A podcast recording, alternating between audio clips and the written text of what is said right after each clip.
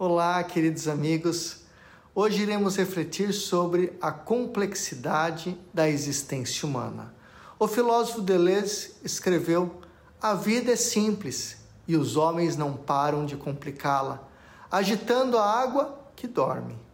Refletindo sobre a existência humana, percebo que somos nós mesmos que muitas vezes perdemos a alegria e a vontade de viver porque, imersos na nossa ansiedade e pressa, agimos sem pensar. Queremos tudo para ontem, passamos com o carro na frente dos bois e acabamos por complicar a vida.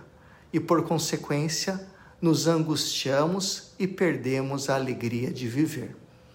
Um exemplo de superação da tristeza em busca da alegria foi Beethoven ele teve uma infância extremamente infeliz. Seu pai o espancava, o acordava todas as noites para tocar para os bêbados locais. Além de passar muita necessidade, era também surdo.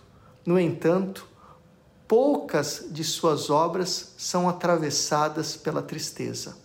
Em sua alma habitava a alegria. Chegou a compor a nona sinfonia, chamada Ode da Alegria como ele disse, partir do coração para ir ao coração. Queria tocar todos os homens com a alegria que tinha dentro de si. Transforme a sua tristeza em alegria. Mude o seu olhar pessimista e triste sobre o mundo e comece a extrair coisas boas de tudo. Professor Fernando Tadeu para a Rede Vida. Frente a frente com a missão de comunicar. Tchau, tchau.